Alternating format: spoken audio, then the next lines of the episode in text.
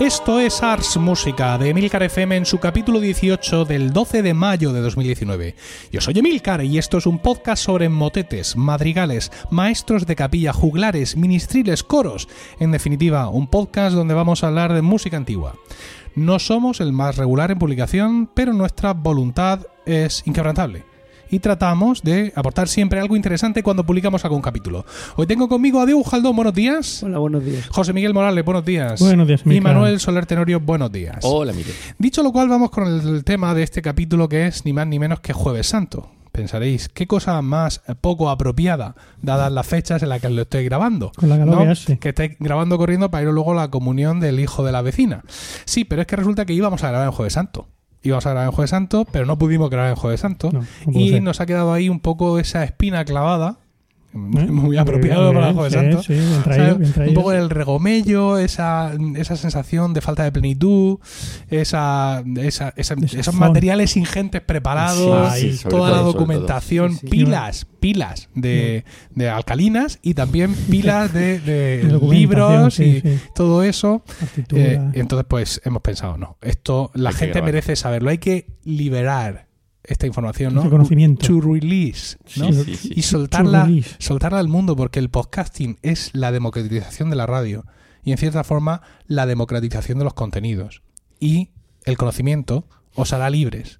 Quizá también infelices, pero sobre todo libres. Muy bien. bonito. Quizá el conocimiento específico sobre la liturgia y la música del Jueves Santo no os vaya a dar mucha libertad. O Pero, sí, pero ¿quién soy yo? ¿Quién soy yo para cada, uno, cada uno que se libere como Efectivamente. considere. Claro, bueno, claro. entonces, aunque digo que tenemos muchas cosas preparadas, en realidad no teníamos tantas, pero eh, suficientes como para hacer un podcast. Eh, y es que José Miguel, José Miguel Morales había preparado, mientras desayunaba, al parecer, según nos contaba en... en, en- Eso nada, fue, fue- Fue la- fue después de- la mañana. manteniendo el ayuno. Claro, claro. preparó para Jueves Santo, para aquel podcast, eh, que no se grabó, pero estamos grabando ahora, eh, una lista de reproducción nativa en Spotify y que vais a encontrar en la nota del programa también en versión de Apple Music y de Amazon Music. El origi- digo original de Spotify porque de unas plataformas a otras pueden cambiar algunas versiones, hay algún disco que no se encuentra y eh, bueno, pero que sepáis que están ahí las tres las notas del programa y que la original que preparó José Miguel es eh, de Spotify. O sea, que Una- la, la buena es la de Spotify, las otras dos ya si no tenéis más remedio. Pero la buena es la de Spotify. bueno, Mm. Eh, Con Emilio lo mismo cambia alguna cosa. todo esto lo dice por, por, por vanidad. Pues, por Porque supuesto. sabe que tiene 13 seguidores ya en esa lista de reproducción Claro, claro. y quiere, Y quiere eh, henchir su ego. Ah, Ese no es el espíritu de la, de la Jueves Santo. ya es lo que tenemos los ateos. Ah, maldito sea, es cierto. eh. Me estaba esperando, llevaba, llevaba meses con, con- con esa respuesta preparada. Bueno, pues vamos a empezar, si os parece, a, a hablar de Jueves Santo en concreto, eh, evidentemente desde el punto de vista musical, y no se puede hablar de Jueves Santo desde el punto de vista musical sin eh, echar un vistazo a la liturgia, La de liturgia, que es supuesto. precisamente lo que ha hecho José Miguel a la hora de preparar su lista de reproducción. Exacto. Pues sí, pues eh, yo me mm, cogí el, el, el- Oficio, oficio, oficio. eso era oficio, oficio. el oficio de Semana Santa ateos. Y, y digo venga vámonos al Jueves Santo Feria ¿Cómo- Quinta ¿Cómo lo? Domini Eh, ¿Wikipedia? pues tenía una, tengo una copia por casa pero como con la mudanza todavía hay muchas cosas metidas en caja Ajá. no lo, no lo encontré y me fui a ¿Pero tienes una copia de qué? del oficio del oficio de Semana Santa eh, una- un, un libro donde viene todo el oficio Ajá. Mm. O sea, sin música. Solo lo que no, no, lo con que- música también. Ah, Con vale. su música con todo. Música gregoriana. Canto llano, efectivamente. Ajá. Interesante. Y. Estuvimos hablando de esa, de la diferencia el otro día entre canto gregoriano y con- Pero bueno, no, Sí, no sí. es el tema de ahora. Que. mm, Pero como no tenía ganas de buscarlo, eh, pues lo busqué en Google y en Google Books tiene ahí. Ah, vale, vale. Está ahí perfectamente. No hay ningún problema. Y digo, venga, ¿esto cómo empieza? El Jueves Santo, Feria Quinta, en Chena Domini. Pues lo primero con lo que, que empieza es con el himno. ¿Es un himno? Chelus Domus, Chelus Domus. antífona. Antífona. Vamos a escucharla en la versión de de reproducción. Venga.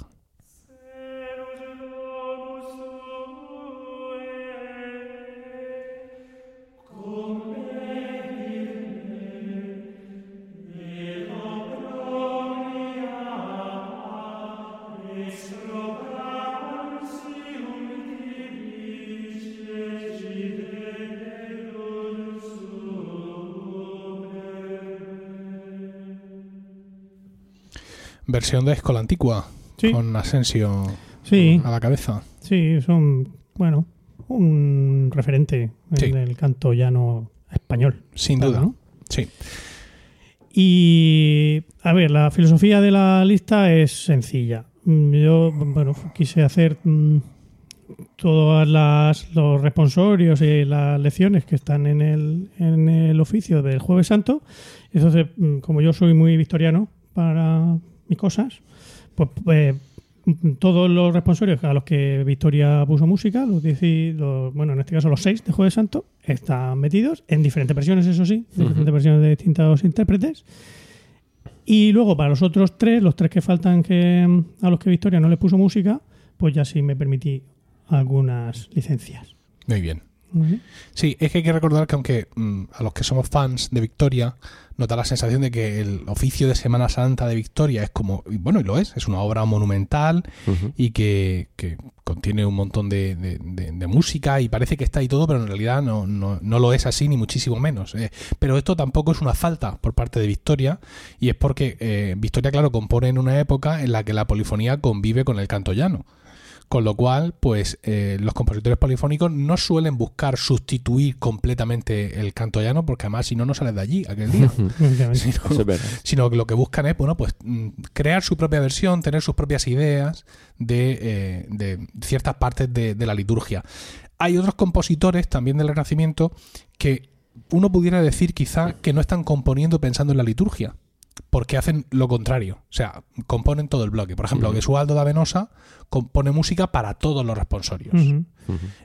Y, y, bueno, aparte de su estilo muy, muy peculiar y muy característico, eh, evidentemente uno no puede pensar que lo haga desde un punto de vista litúrgico o que él vaya a soñar o vaya a esperar, o nadie incluso vaya a esperar en aquella época que tú te vayas en unos oficios de Semana Santa los tres días a misa en la iglesia eh, de no sé dónde y te casquen los todos los responsorios, ¿no? Pero es un poco mm, tener material, ¿no? Ofrecer, Sí. ofrecer posibilidades. Además, Gesualdo yo creo que, que compuso eso, pero no compuso un of- eh, el oficium, ¿no? no, Quiero decir que realmente, como solo compuso el reposorio, dijo, pues hago todo. lo- No, tiene algo más. Tiene algo más aparte de los responsorios. Pero, ¿Mm? pero sí, efectivamente, un poco la, la actitud, Pero- la actitud es esa. Sí me da la sensación de que Victoria sí busca ofrecernos Sí, sí. sí. algo para llevar debajo del brazo. Claro, claro. ¿no? Eh, de, de que él sí tiene la aspiración o la idea de que toda su obra se llegue a interpretar. Y elige también muy cuidadosamente en ese sentido a qué partes pone música eh, o no. Bueno, claro, pero también Victoria eh, tenía en su, su, su- propio oficio, su profesión. Estaba, mm, no sé en qué época compone los responsorios, que estaba ya en las descalzas o estaba todavía. A, a ver, no, él publica una parte estando en Roma y luego publica eh, la segunda edición revisada y mejorada y con comentarios del compositor. eh, creo que estaba ya en Madrid.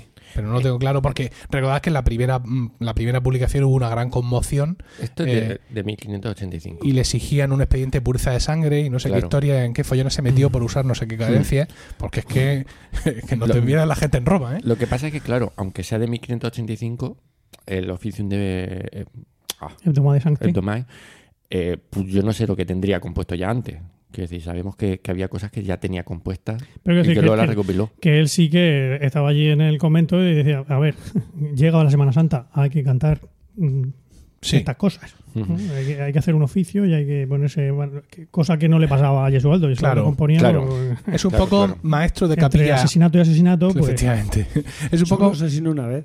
Tampoco hay que ser tan... que sepamos. que sepamos. Eh, Unas son muchas. eh, compa- o sea, a superar la media de esta mesa. Sí, Sí. que sepamos. Dios mío. Eh, sí, es un poco maestro de capilla style. Es decir, el maestro de capilla, su Sí. función es proveer de música mm, a la iglesia. No de andar por ahí presumiendo con los amigotes. Exacto. ¿no? Sino de, oye, aquí hace falta eh, pues esta cantata si eres luterano, si no, no necesitas cantatas para nada. No. Eh, esta misa, este no sé cuánto, llega la, la Navidad, su villancico, su, Ujú. toda esa historia. Entonces, pues bueno, pues eh, Esto, como, efectivamente. bueno, como ya sabéis, que además vamos a dedicar un capítulo ¿no? a, a mi TFM, que, que- va sobre el Vexila Regui, pues sobre todo esto he leído bastante. Y el, el- el concepto de oficio, se, se piensa que esto está ya pensando en venir a España o en interpretarlo allí en alguna iglesia mm, Romana. romana, Española, pero española. porque el concepto de oficio de Semana Santa es, es un concepto español. No hay, con- no hay compositores franceses que hayan hecho oficios de Semana Santa. Es una cosa muy nuestra. Qué maravilla. Bueno, Bueno, eso me recuerda a la otra parte principal de, de- de la lista de reproducción que es música francesa. música francesa de que son las, eh, las lecciones de Jeremías, la, Lamentaciones de Jeremías. perdón, las lamentaciones, te manda que estoy yo y bueno, las lamentaciones de Jeremías para el, bueno, según su título, para miércoles santo. Explícanos, Manuel, ¿por qué, es- por qué en realidad el texto es de jueves santo? Porque el, el texto es el, el propio del oficio de jueves santo, pero en el título veréis que pone mercredi, mercredi son. Sí, pues esto... Eh, Emilio también lo sabe. Ya, Sí. pero a mí, como lo explicaste tú, pues lo Sí, sí, lo, lo- lo cuento. Como el, esto es para los oficios de jueves, viernes y, y sábado, ¿no? Entonces, en- durante el barroco se cogió la costumbre de, en vez de madrugar mucho, hacerlo la noche anterior. La sana costumbre. claro, con todo este tema de ir apagando las Y la velitas. actualidad también, ¿no? ¿O no? Eh, no, en la actualidad lo que se hace ya no se reconoce Sí, en la con actualidad. lo que había antes. No, Desde el concilio, ¿no? Desde ¿Eh? el Vaticano II eh, se pillaron ya. no, pero en la actualidad... no. mi tío me suena de la adoración nocturna y todos los rollos. Pero la adoración nocturna es, su- sí, pero eso es estándar. Tú puedes adorar nocturnamente en cualquier momento. Claro, pero De hecho, aquí en Murcia, eh, que es de donde somos nosotros, tenemos es una de, la- de los no muchos sitios donde tenemos una capilla con adoración nocturna permanente. 24 por 7. Sí, y te puedes apuntar para estar ahí echando un ojo que no entre nadie a nada. Madre mía. Que, bueno, que que no entre la gente a rezar, pero orar. que no entre efectivamente. Que a mí me suena que en Turre era por la noche, cuando la gente Sí, hacía pero todas esas cosas. no, pero es jueves. Los oficios del jueves santo Son por la tarde. Son la tarde del jueves. Mm. Sí. Vale, Bueno. Menos en Turre. eso, que, que durante el barroco se trasladan... Se traslada a la noche anterior, con lo cual los del jueves se, se hacen el miércoles por la noche, los de viernes jueves por la noche y los del sábado viernes por la noche. Correcto. Mm. Muy bien. Bueno, cada oficio tiene tres vigilias y cada vigilia consiste en tres salmos con responsorios y tres lecturas con responsorios. Las lamentaciones eran en su momento leídas o cantadas en las lecturas de cada primera vigilia. Vigilia es, es lo que se, lo que llaman nocturno, ¿no? Sí, Eh, y, sí. y Mm. eh, consistían en tres juegos de tres lecturas para cada día, evidentemente. ¿no? Eh, cada lectura mm, termina con eh, la llamada Jerusalén converteré a Dominum Deum Tum, que es Jerusalén conviértete al Señor.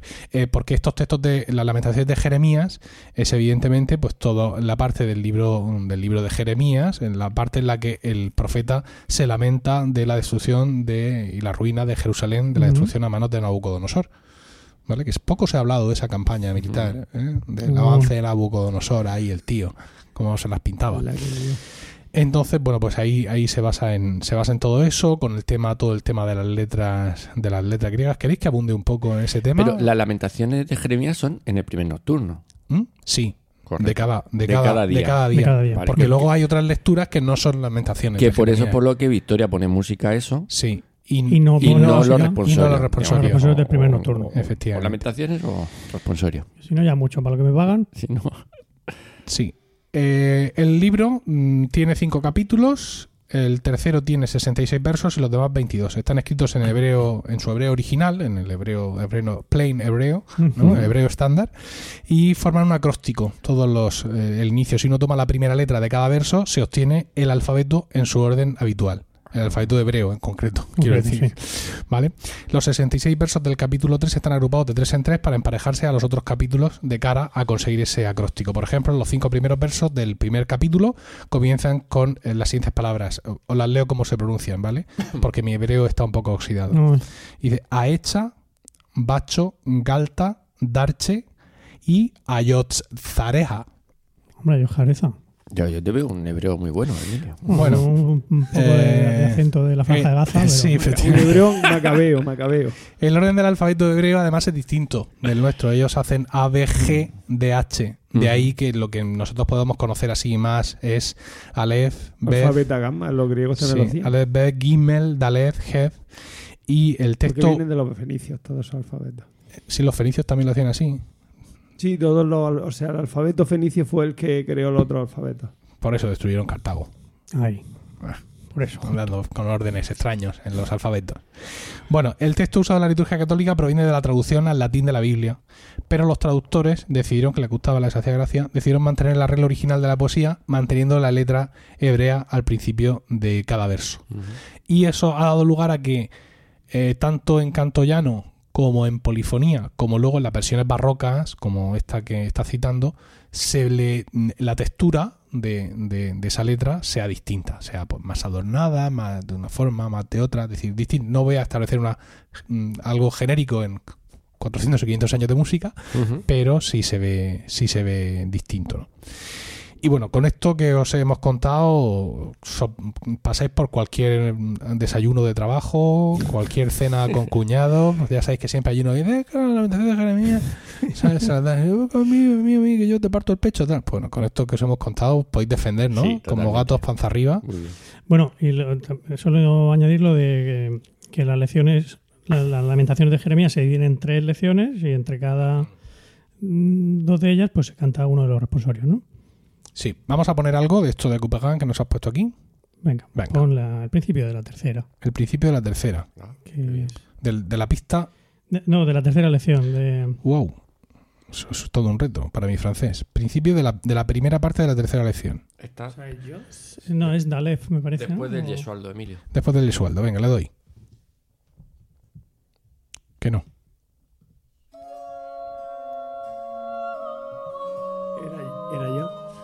Claro. De tu peli favorita, Diego.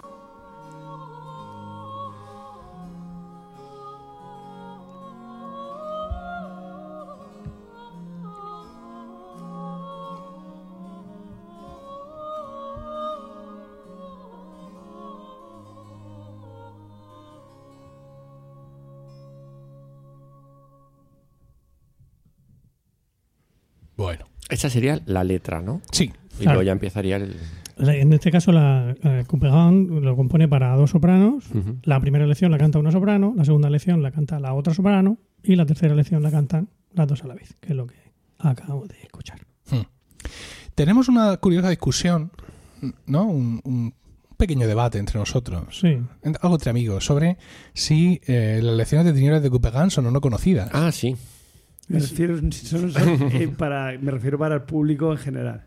Sí, Bueno, El que escucha Mozart, Beethoven. para el público de este podcast, concretamente. Esto Claro. viene a cuenta de que el, el capítulo Ah, anterior, eh, titulado Esta tampoco la conoces, en el que tratábamos de presentaros obras eh, de la música antigua que pudieran ser más desconocidas, Diego mm, dijo que él iba a aportar eh, la lección de Tinieblas de Couperin y fue, fue vilipendiado, fue lacerado. Bueno, concretamente tú no le dejaste. Efectivamente.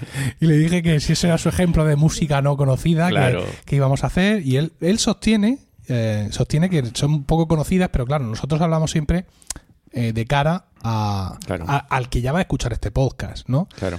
Aún así, él mantiene que no son, no son muy Sí, conocidas. porque mucha gente viene a este podcast sin ser un amante real de la música antigua. No creo que eso ocurra. Ya me habría dado cuenta y habían sido expulsados. de- No, pero- Quiero decir, vienen a amarla, vienen a sí, aprender a amarla. Claro, vienen Sí. a aprender a amarla. Y también hay que darle cuartelillas a Bueno, gente. pero, pero esa gente que. Pero no era el propósito del podcast anterior.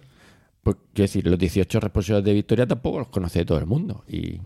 Bueno, en cualquier caso, Vale, vamos, vale. vamos a salir de dudas. Diego. Diego ha puesto una encuesta en su cuenta de Twitter, pero sí me gustaría, ya sé que no me vais a responder los eh, 52 oyentes del podcast, pero sí que nos, un poco que nos saquéis de esta duda, ¿no? Sí, es decir, si en 52. general, vosotros que escucháis el podcast de Art Música, cuando lo sacamos, que no es siempre, eh, y conocéis algo de música antigua, si realmente conocéis o no esta, esta música, estas lecciones de tinieblas de Couperin. Yo sí quiero contaros cuando yo las descubrí. Oh, Cuando yo las descubrí era un, un momento fantástico, una época maravillosa para ser joven.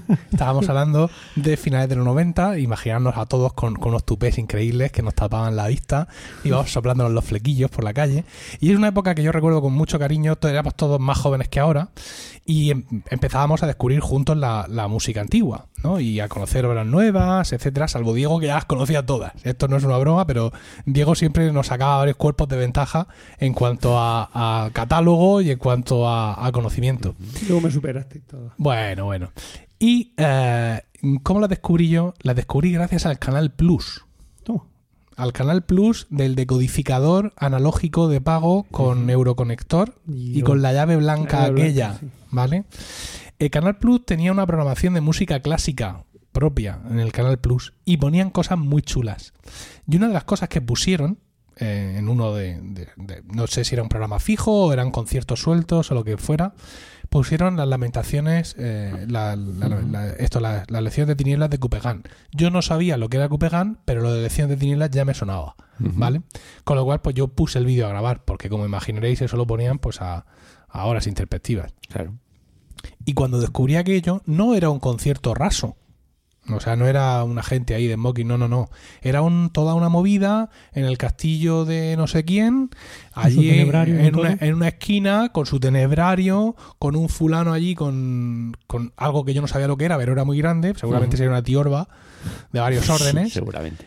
con una señora estupenda que cantaba brutalmente, luego la otra y yo aluciné, aluciné por completo. Y es una de esas experiencias que se te quedan grabadas, no sé quiénes eran Los intérpretes. Mm, Ahora es, es casi un recuerdo que me acaba de llegar ahora mismo estando con vosotros, con lo cual tampoco he hecho un esfuerzo por buscar aquello, pero muchas veces he hecho en falta eso, ¿sabes? El, des- el El descubrir, algo por primera vez. Hombre, sobre todo el descubrir. Algo así. Claro, algo así, algo así. Ahora descubres cosas, pero porque investigas, porque no sé cuánto. Pues mira, este compositor que no es tan conocido y de repente. Pero claro, cuando alguien te dice, no, yo es que no he escuchado nunca a Tomás Luis de Victoria. Y entonces tú dices, ostras, es Te que- da envidia. Claro, es, es un poco esa sensación. De decir, pues mira, escucha, escucha, escucha esto. Pues yo tengo ese, ese recuerdo muy marcado. ¿vale? Luego, como, mm, como una fase como de negación del barroco en general. No, no negación del barroco, porque nosotros hemos cantado mucho barroco Sí, con la sí, universitaria, pero yo en mi tiempo libre, por así decirlo, en el tiempo que yo dedicaba yo a escuchar y a conocer, no me dedicaba a música barroca, porque esas modernidades, Ya. ¿no? Eh, Hippie. se- se eran para salvajes, ¿no? Gente moderna, corta de ese pelo. Eh, yo me dedicaba, me, me resultaba mucho más excitante intelectualmente, musicalmente, incluso religiosamente, el buscar la música más antigua, ¿no? Eh, pero aquel impacto, ¿sabes? Aquel impacto tremendo eh, se me quedó, se me quedó muy profundamente, solo comparable por mí en esos recuerdos del Canal Plus con, y yo creo que tú sí te vas a acordar, Ópera Imaginaria. Sí, de hecho todavía la pongo en, No. en, en el instituto. ¿Y de dónde la Todos los sacas? años. No, no, dilo, dilo. No, Lo- venga. me lo descargué de, o sea, me lo bajé de, de YouTube. Ajá, está, En YouTube. está en YouTube. Mm. ¿Pero está en YouTube doblado al español? Ah, no, creo que está en francés. Mm. Pero lo- como me la como la escuché tantas veces en español, me sabía ya todo eso, porque yo francés sé poco. Y se lo voy traduciendo a los alumnos como si supiera francés. Qué grande. Qué grande. Sí, sí, ¿Qué? sí. ¿Vosotros conocéis Ópera Imaginaria? No, no. Se, No. sa- se sale por completo del tema del podcast y del día, pero os lo vamos a contar. Es un documental de animación De animación. Sí, de animación donde eh, un personaje que pasa por ser un Pavarotti, Sí, ¿no? Que en en una animación 3D pero muy básica nos va hablando de la ópera, y de- pero nos va hablando de la- nos va presentando uno tras otro clips de ópera y los presenta eh, contándonos la escena que vamos a ver. ¿Pero es No. una serie o...? No, no, no, no, es un, es, es un se hizo documental por que- el 400 aniversario del nacimiento de la ópera. Ah, vale. O, o sea, que es una hora. una hora. Ópera... Vale, vale, Sí. vale. Entonces, eh, está muy bien porque está todo. Bueno, el doblaje está estaba doblado al español. En su momento, Canal Plus lo puso doblado al español. Y pues presenta la- los grandes hits, ¿no? De la ópera. Sí. Tú conoces más ese- esa historia. Y pone Sí, Lacme, Empie- Ajá. sí, El em- pescador de perlas. Empieza con Payasi, luego sigue, creo, mm, eh, Carmen. eh, ah, también sale el Acme, sale mm, la, flota la flota mágica, sí, la flota mágica, la boda de Fígaro. um, ¿Y Monteverdi no sale? No, Para celebrar el no, 400 habla, aniversario habla no de él al principio, pero, pero no, no sale. La dona móvil de Rigoletto, ¿sabe? y acaba con, con el luchador Estele de Tosca. Pues mira, ahora sí, ahora Vamos. que estamos ordeñando mis recuerdos, puede ser cual- de aquí cualquier cosa. ¿eh? Participé en un concurso de Canal Plus y me tocó El, el, el, el, El vídeo. el vídeo cassette en VHS de ópera imaginaria. ¿Y lo tienes? Pues, debo de tenerlo. pues eso se puede pasar, ¿no? A, Sí. Claro. Sí. No, claro, ahora que lo pienso, Pásalo, debo, debo tenerlo porque yo tengo. Yo tengo todas las. Tengo las cintas de vídeo de, de, de las músicas de nuestro coro, todas las grabaciones y tal. O sea que. Y, y- y tengo óperas y tengo historia y conciertos, con lo cual tiene que estar ahí. Andará. Dios mío. Vamos, vamos a parar aquí porque, Sí, porque- puedo acabar llorando hablando de, de un momento de cuando tenía seis años. Pero fácil. Porque se me, se me está aquí, me estoy, me estoy abriendo al público de una forma tremenda. No sé, no sé qué está pasando esta mañana, Dios mío. Pues yo la primera vez que escuché, bueno, no sé si la primera, pero la vez que recuerdo de las lecciones de Tinieblas de Copenhague sí, es ¿qué? con una de las películas favoritas de Diego, con Guau. todas las mañanas del mundo. Sí. Matán. De todas maneras, Qué bonito. no son caminos sin retorno. Pero pues. el protagonista. eh, Ca- Cantado, una de las sopranos era Montserrat Figuera. Sí, sí, sí. una sí, sí. irreconocible Montserrat Figuera porque es precioso. Sí, la única vez que Con me todo gusta mi respeto, Montserrat. Figueras cantando. yo- Sí. a- a- debe- aquí, Coincido contigo, aquí hay algo de ironía que no capto, porque ha dicho una de las películas favoritas de Diego José y Diego José está aquí en jarras, como si fuera a lanzarse a, Ah, bueno, a J. yo- Entonces yo- no sé si lo dices de verdad No, no, no, o, me o es encanta, una me coña. encanta. Sí, sí. Extrañamente, porque a mí las películas me gusta que pasen cosas, que no sean lentas, y esta es súper francesa, súper claro, oscuro, barroco, pero me gusta mucho por, por la estética que tiene y por lo que suena y por, preciosa, y por el tema. Pues yo una interpretación que recuerdo de la lección de tinieblas no, no la descubrí ahí, porque yo la descubrí con un disco, pero sí que por aquellos años, finales de los 90, primeros de los 2000, fueron a Daroca. La llevaron a, a Oh. Daroca y una de las sopranos, la otra no me acuerdo cómo se llamaba, pero una de ellas es una que, que- que ha grabado varias veces con los Talis, que es Caroline Samson. Guau. Mm. Fue una de las dos sopranos y aquello fue espectacular. Y aquello no lo vi yo, porque. Pues que no. Un- O lo mismo no me acuerdo. Fueron apagando Pero el vamos, no quiero abrir ese. No, No no. quiero abrir esa Sí. puerta porque puede ocurrir No, cualquier no, no cosa. fue No ni fue- nada. Fue, Porque aquí en Murcia lo hicieron con... Lo hizo Olaya, Olaya. con María Espada. Sí, Olaya sí. Alemán con María Espada. Muy, Tú eras muy mucho bonito de también. decir, ay, este, este concierto no voy a verlo porque no me apetece. Tal. Hijo, si estás ahí, no tienes otra cosa que hacer que ir a ver todo lo que te van a poner. No, hombre, sí, pero. ¿sabes lo que pasa? Que a mí en esos conciertos de Daroca, hablamos del curso de música antigua de Daroca, que son mm, cuatro, cinco, seis días, y a las siete y media, ocho de cada día hay un concierto, ¿vale? Entonces, los instrumentistas, los violinistas, toda esta gente tiene una vida muy relajada. Los que vamos a canto coral, los que vamos a canto coral es, es no paramos. O sea, Sí. estamos a las nueve ya cantando, mm, a las cuatro cantando y estás hecho polvo. Y a mí una cosa que me daba mucha vergüenza en Daroca era dormirme en los conciertos que era una cosa que inevitablemente te pasaba. Tú llegas allí, a la iglesia de, de una de las 36.000 que tiene Daroca, Sí. pura piedra, iglesias que aquí en Murcia no conocemos, porque aquí mm, de, de- de- de ese tipo de, arquitectura vamos muy justos, Mm. porque estábamos con la invasión árabe, claro. Cada uno. Efectivamente, llegas allí, fresquito, te sientas allí en el coro, no sé cuánto, y de pronto empiezan a cantar algo súper afinado, y cling y te, resuena, y tú estás allí, y llega un momento en que el cuerpo te vence. Y entonces había momentos en los que no me iba al concierto porque sabía que me iba a quedar sobao. Pero además, pero, pero de boca abierta y baba cayendo. Y eso me daba un poco de apuro. Bueno, eh, vamos a intentar centrarnos de nuevo en, eh, efectivamente, aquí están todas las lecciones de eh, Tinieblas de Copenhague y has puesto responsorios. He puesto el responsorio en, en su sitio, eh, donde Sí. tocaba cada uno de los responsorios. Ya os digo que, que los de Victoria están todos, los seis de Victoria, en versiones que bueno que podemos Antes, an- antes de pasar a eso, yo quería compartir con vosotros que las lamentaciones de tinieblas, el oficio de tinieblas que realmente me gusta a mí es el de Charpentier. No sé si lo conocéis, ¿A Charpentier o a su oficio? a su oficio. Sí, no, a Charpentier sí, a su oficio no. Yo Pues- lo escuché, pero. Yo lo he escuchado una ahora vez, pero ahora mismo no te lo podría ta- tararear. tararear, no. Pues os invito, os invito a ello. Yo tengo aquí la versión que me gusta a mí, que es el, Parlament de Musique. Parlament du Musique. Musique. ¿Este es Spotify? Sí, está. A ver. Charpentier A ver. Office. Mira que nos lo ha dicho. Pero he traído una cosa que no sé qué. Martín Gest. ¿Le meto la primera? Veronique. Sí, la primera. Venga, vamos.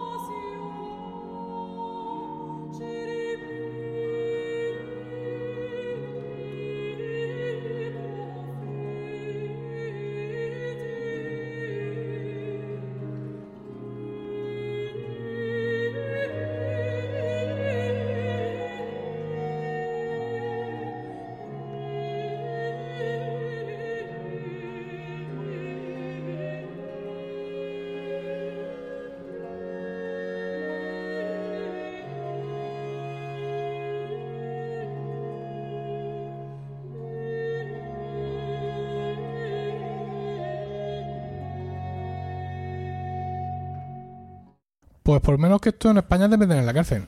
¿Por qué? Porque el Jueves Santo no se pueden llevar instrumentos a la iglesia. Más que el órgano y el bajón. Bueno, unas flautas de pico no cuentan como instrumentos. Eso es- parece, parece, parece francés hablando así. Bueno, No, lo digo todo- con todo el cariño y con toda mi admiración hacia la flauta de pico. ¿eh? Me encanta. Bueno. Pues sí, muy, muy bonito, muy bonito. Sí. Eh, Vamos a dejar también en las notas del programa el enlace al disco en Spotify, que es donde lo hemos escuchado aquí, y también lo buscaremos en Apple Music y en, y en Amazon Como, Music. como diría Diego José, un órgano no es más que un montón de flautas de pico para vagos. Sí. ¿verdad? Y.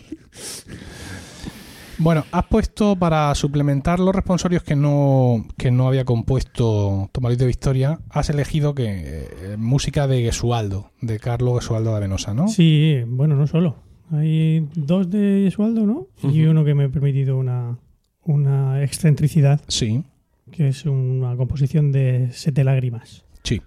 Que, ¿Recuerdas Sete Lágrimas? Recuerdo a Siete Lágrimas. a los que siguierais un poco los programas de Art Música, eh, en un ¿en ¿qué programa fue? En una, en una de Navidad, Navidad. una Navidad, eh, cantamos una cosa que se llamaba Triste Vida Viviré. Sí. Era muy navideño, Sí, pero que era precioso. lo cantamos igual. Lo cantó- maravilla. no, dio, no dio lo mismo. Me gustaba muchísimo. Sí. Le cantamos aquí Emilio y yo. Sí. precioso. Y has cogido en Monte Olivetti, Y he cogido un Monte Pero- Olivetti porque estaba buscando la del Padre Prieto. Sí. El Monte Olivetti del Padre Prieto, pero no lo he encontrado en, en Spotify. Y mira, pues, dije, pues esto mismo. Pero que lágrimas. Siete Lágrimas es un grupo portugués que hace música, mm, no sé, hace música antigua, pero hace también música que componen ellos para la ocasión, dándole el... El toque antiguo. Sí, que parece Es antigua. como el Ave María Tomás Luis de atribuida a Tomás Luis de Victoria, pero que no es de él, ¿no? Pero que no te. No, porque eso es más, eso es más, eso es mala idea. Eso es cantarlo a sabiendas, de que no es. Esto es, digamos, es algo así como Mm. fusión, ¿no? Sí, un, un neorrenacimiento como... Es como ese disco que digo yo que negaré haber escuchado, Sí. ¿no? pero que en realidad lo escucho a todas horas.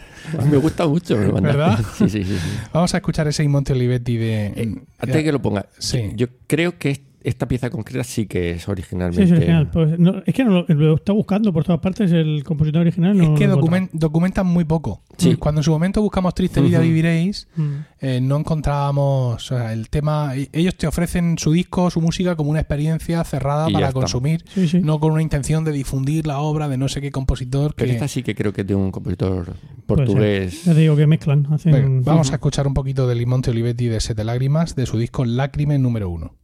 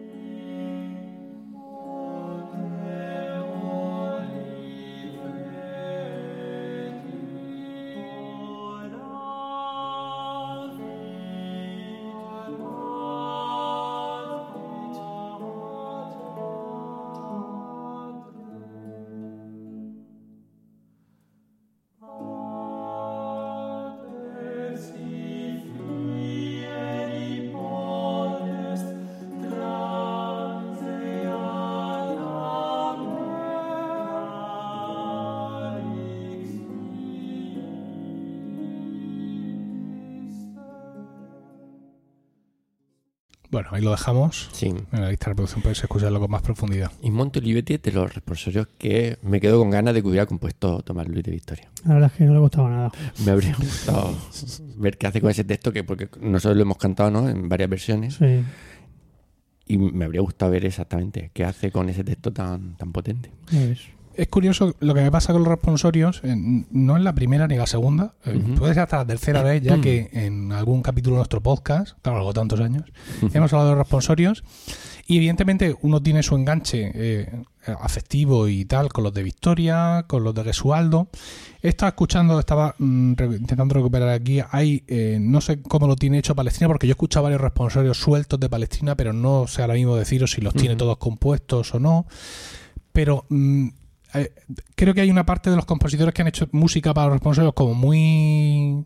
Como en plan, venga, voy a componer en ocho magníficas.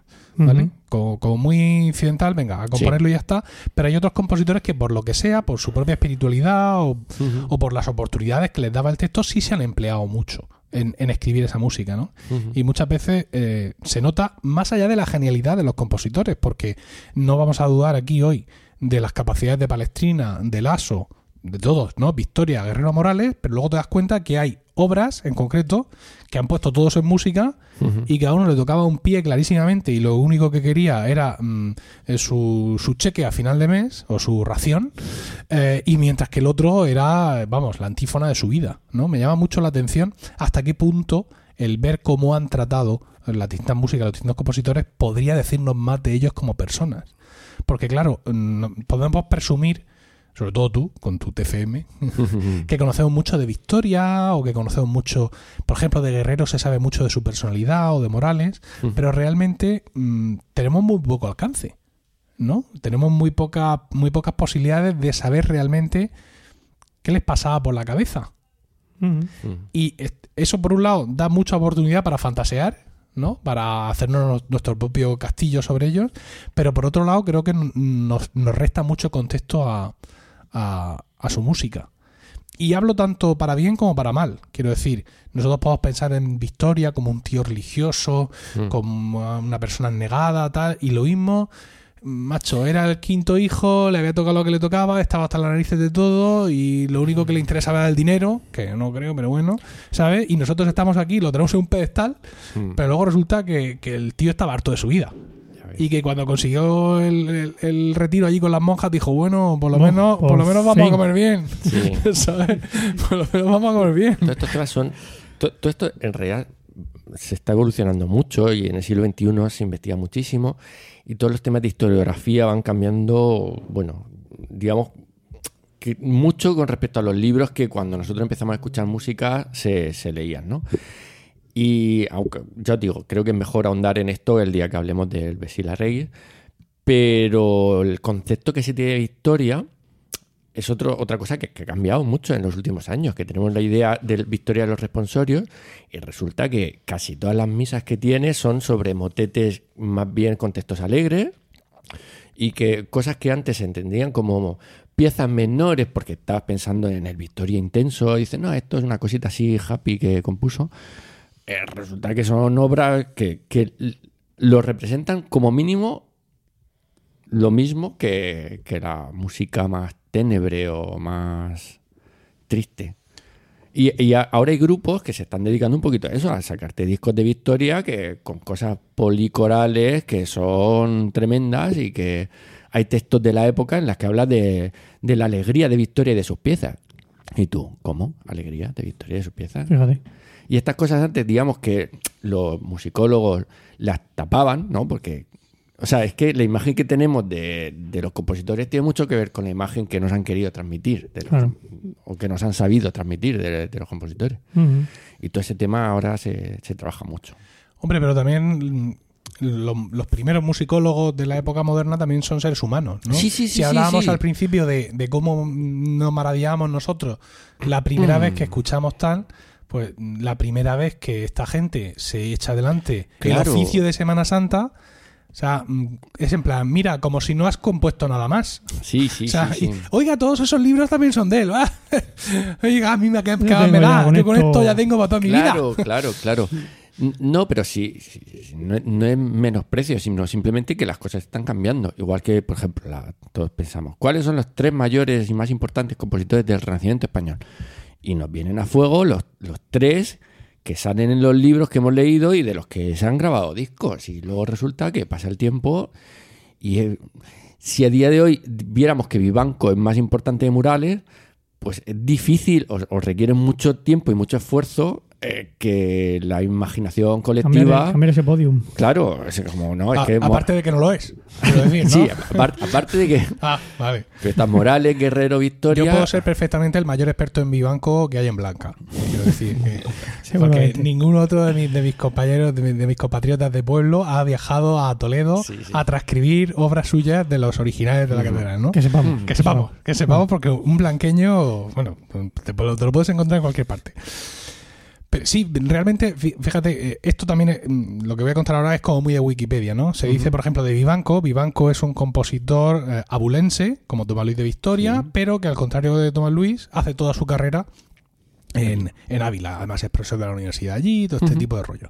Y eh, así en este tipo, digamos, de conocimiento como muy básico, muy de Wikipedia, tal, se dice que cuando a principios del siglo del siglo XX en Ávila estaban allí no, no tenían nada que hacer y decidieron hacer un monumento que eh, homenajeara a los abulenses mm, significados en todas las artes y ciencias, había así por haber, para música pusieron a Vivanco Fíjate. porque era lo que, lo que ellos tenían, ¿no? Como un poco el rollo de que aquí a Morales lo veíamos como un compositor extranjero. Porque aunque fue maestro de capilla aquí en Málaga y luego en, To- eh, bueno, en Toledo y en Málaga y tal, pero básicamente su carrera era de, de cantante en, en Roma, pues en, en Ávila les pasaba lo mismo con Victoria. Muy bien, le pusieron el nombre del cine, Cine Tomás Luis de Victoria, Sí, pero. pero a la hora de las cosas serias, que es eh, quién ponemos, eh, quién Claro. tallamos en piedra en el. Porque luego el cine cae abajo, porque llega Netflix. Sí. pero el, el monumento este en piedra donde pone Vivanco, eso está ahí. ¿no? Y sin embargo, sí eligieron a ese, digamos que con la misma distancia de siglos, pero al haber hecho todo su trabajo aquí, les era más, más familiar. Qué curioso todo esto. Bueno, mm, estamos hablando prácticamente de todo. Se No. nos está yendo esto con romanos casi.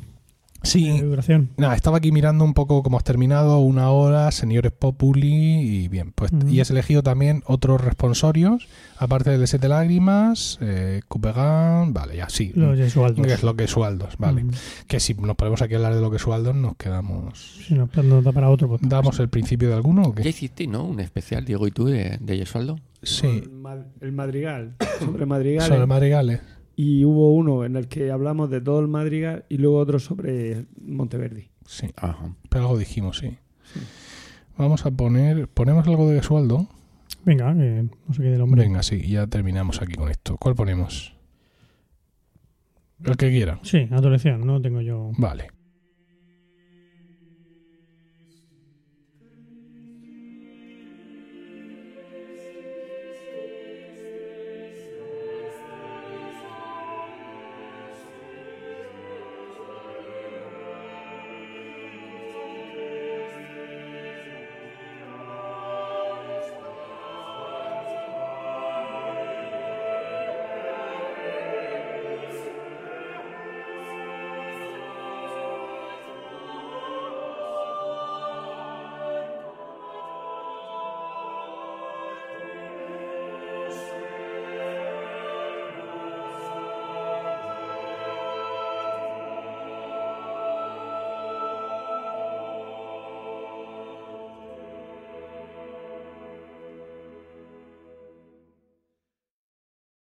Wow. Ya te digo.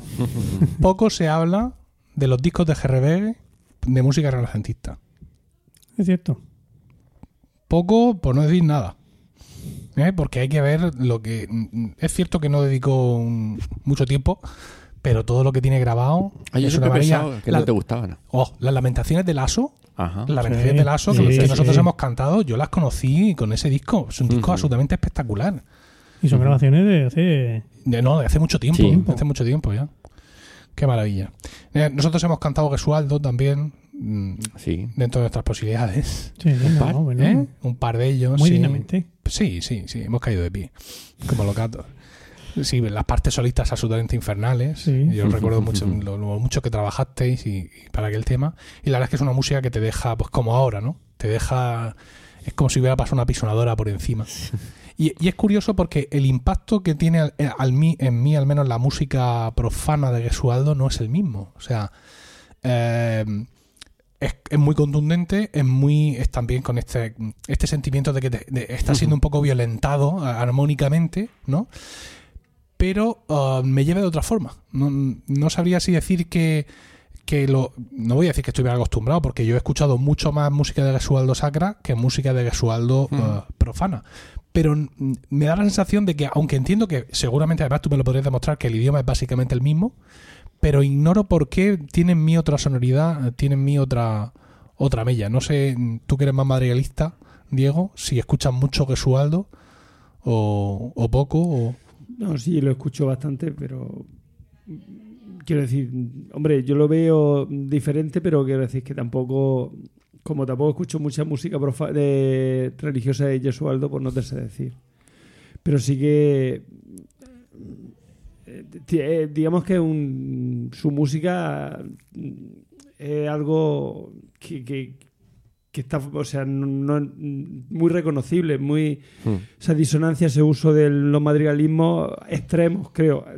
Yo creo que en cuanto a armonía podría hablar mejor este Manuel, pero yo lo que a mí me, me choca es que el uso que tiene este hombre del de, que le da igual, quiero decir, lo que piense la gente, pues yo voy aquí a hacer mis disonancias porque creo que así es como tienen que sonar y o sea que, que- que lo, o sea lo que más va digamos a, a provocar o sea él es un, lo veo como un provocador no y de con su música no sé si. Yo creo, Emilio, a mí, a mí personalmente lo que me, me fascina es el, todo el tema del, texto de, de Semana Santa. Quiero decir que, aun, aun siendo una música aparentemente con los mismos recursos, cuando tú sabes lo que está contando, a lo mejor a, a mí personalmente me, me llega más que, que el tema amoroso que pueda tener, a lo mejor un, un madrigal, que lo que. un Yo no, hombre, que seguramente nosotros estamos más familiarizados con, con la, digamos, con la intensidad del texto sacro y Sí. aunque los textos profanos también pueden en un momento dado reflejar un desamor, reflejar Sí. un sufrimiento, pero mm, como la cabra tira el monte, Sí, yo sí. ¿sabes? yo- Eh, quiero decir, eh, lo, está- lo estás esperando. O sea, Hmm. tú escuchas un, un In Monte Olivetti, escuchas el Tenebre de, de Gesualdo y como ya sabes el texto, estás Mm. esperando seguramente a ver qué es lo que ocurre, ¿no? Claro, Mientras claro. que escuchar madrigales con el mismo texto no es tan usual en lo que es en la parte en la parte de la música profana son todas sensaciones completamente nuevas tienes que conocer em, cada texto mientras aquí Sí. tú vas a escuchar un tenebre por ejemplo si ahora mismo nos trajeron aquí Mm. cinco tenebres o cinco animas meams o cinco in Monte Olivetti eh, de compositores o que no hemos escuchado nunca sabríamos dónde ir Sí, ¿no? sí. Sabemos, mm, Sí, sí, sí, sí. ¿verdad? puede Sí. ser un poco un Y, poco y luego, tema. como le digo yo a mis alumnos, que esto tampoco es una cuestión religiosa. O sea, quiero decir que más allá de, de que tú creas o dejes de creer en todo esto, es que la historia que te está contando es de una potencia brutal. Claro. O sea, todo el tema de la pasión, de, de cómo sufres sabiendo, sobre todo sabiendo al final. Entonces, no sé, a mí me, me llega más, me llega más. Un día vamos a hablar de la, de la música sacra de Gesualdo en general, porque no es mucha y, es, y es muy curiosa. Es decir, él no presenta los responsorios solos, los presenta con un par de horas más, luego tiene aparte unas antífonas marianas, y daría para mucho el, el poder escucharla nosotros con tranquilidad y ver la diferencia entre esa música mariana y, el- y entre toda la música de, de- de los responsorios. Porque cuando yo que conozco todos los responsorios, la sensación que tengo es que no se agota. O sea, que no se agota de recursos. Por ejemplo, en Victoria, en los responsorios de Victoria, son muy, muy minimalistas, por Sí. así decirlo. Tiene una serie de, de recursos mínimos básicos que va aplicando en general. Eh, eso te, no disminuye la expresividad de la música, sino todo lo contrario, la refuerza. Y luego tiene unas cuantas figuras que aplica en unos momentos concretos, ¿no? Sí. Pero hay como una gran familiaridad durante todos los responsorios en cuanto a cadencias e incluso, evidentemente, en cuanto a usar los mismos recursos melódicos para cuando los textos se repiten. En Gesualdo parece que no se agota la imaginación o que él busca exprimirla, o sea, que renuncia a esos recursos que son no ya legítimos, sino útiles, aceptados y deseables, y que se lanza al monte, ¿no? Con el trabuco. Ah, Comentábamos antes una desafortunada campaña electoral. Se lanza al monte y a buscar más y más y más y más. ¿no? Y esa sensación de no acabarse nunca, la verdad es que es muy, Sí. es muy saciante. Eso, esa era la palabra. Ay, saciante. Sí, pero bueno, lo, lo que hablábamos también antes, eh, las circunstancias personales de Yesualdo le permiten hacer cosas que seguramente pues Victoria no, no podía llegar y hacerte eso porque en la iglesia lo mismo decían, mira, esto está muy bien, pero Pero no te lo, va- Vale, vale, vale. Llévate- vamos a comprar. Empieza otra vez. Llévatelo no y, te lo vamos a pinchar. y tráemelo otra No vez. te lo vamos a pinchar, ¿no? Claro. Bueno, pues yo pienso que hemos terminado. ¿Queréis decir algo más de esta lista de reproducción, de la Bueno, música? a ver, pero no podemos terminar después de hablar todo sin, sin decir nada o poner un trocico de alguno de los responsables de Victoria. verdad. Sí, pero eso lo vamos a dejar para el final. Ah, vale, vale, vale. ¿Vale? Si te parece, ahora como despedida del podcast, lo vale. que va a sonar uno algo de la música de Victoria Bien. Para que es la más conocida, pero como bien dice José Miguel, no podemos obviar el poner aquí alguno de esos ejemplos. Yo, bueno, eh, quiero decir, he estado escuchándomelo esta mañana para, para la grabación del podcast y el único grupo que no conocía es Lumen, Lumen Valo. Sí, Pero- yo tampoco lo conocía. o sea, lo has encontrado un poco de Lo he encontrado, sí, buscando versiones. Y digo, venga, ya he puesto Tenebre, ya he puesto los tales, ya he puesto.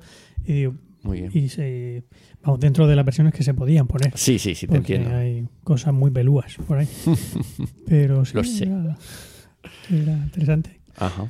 Bueno, ahora sí, esto ha sido todo en este décimo octavo capítulo de Ars Música. Muchas gracias por el tiempo que habéis dedicado a escucharnos y esperamos de corazón que os haya resultado entretenido y saciante. Esperamos vuestros comentarios en emilcar.fm barra donde también encontraréis otras formas de contactar con nosotros. Nos despedimos hasta el próximo capítulo y recordad lo que dijo Sancho. Donde música hubiere, mala cosa no existiere.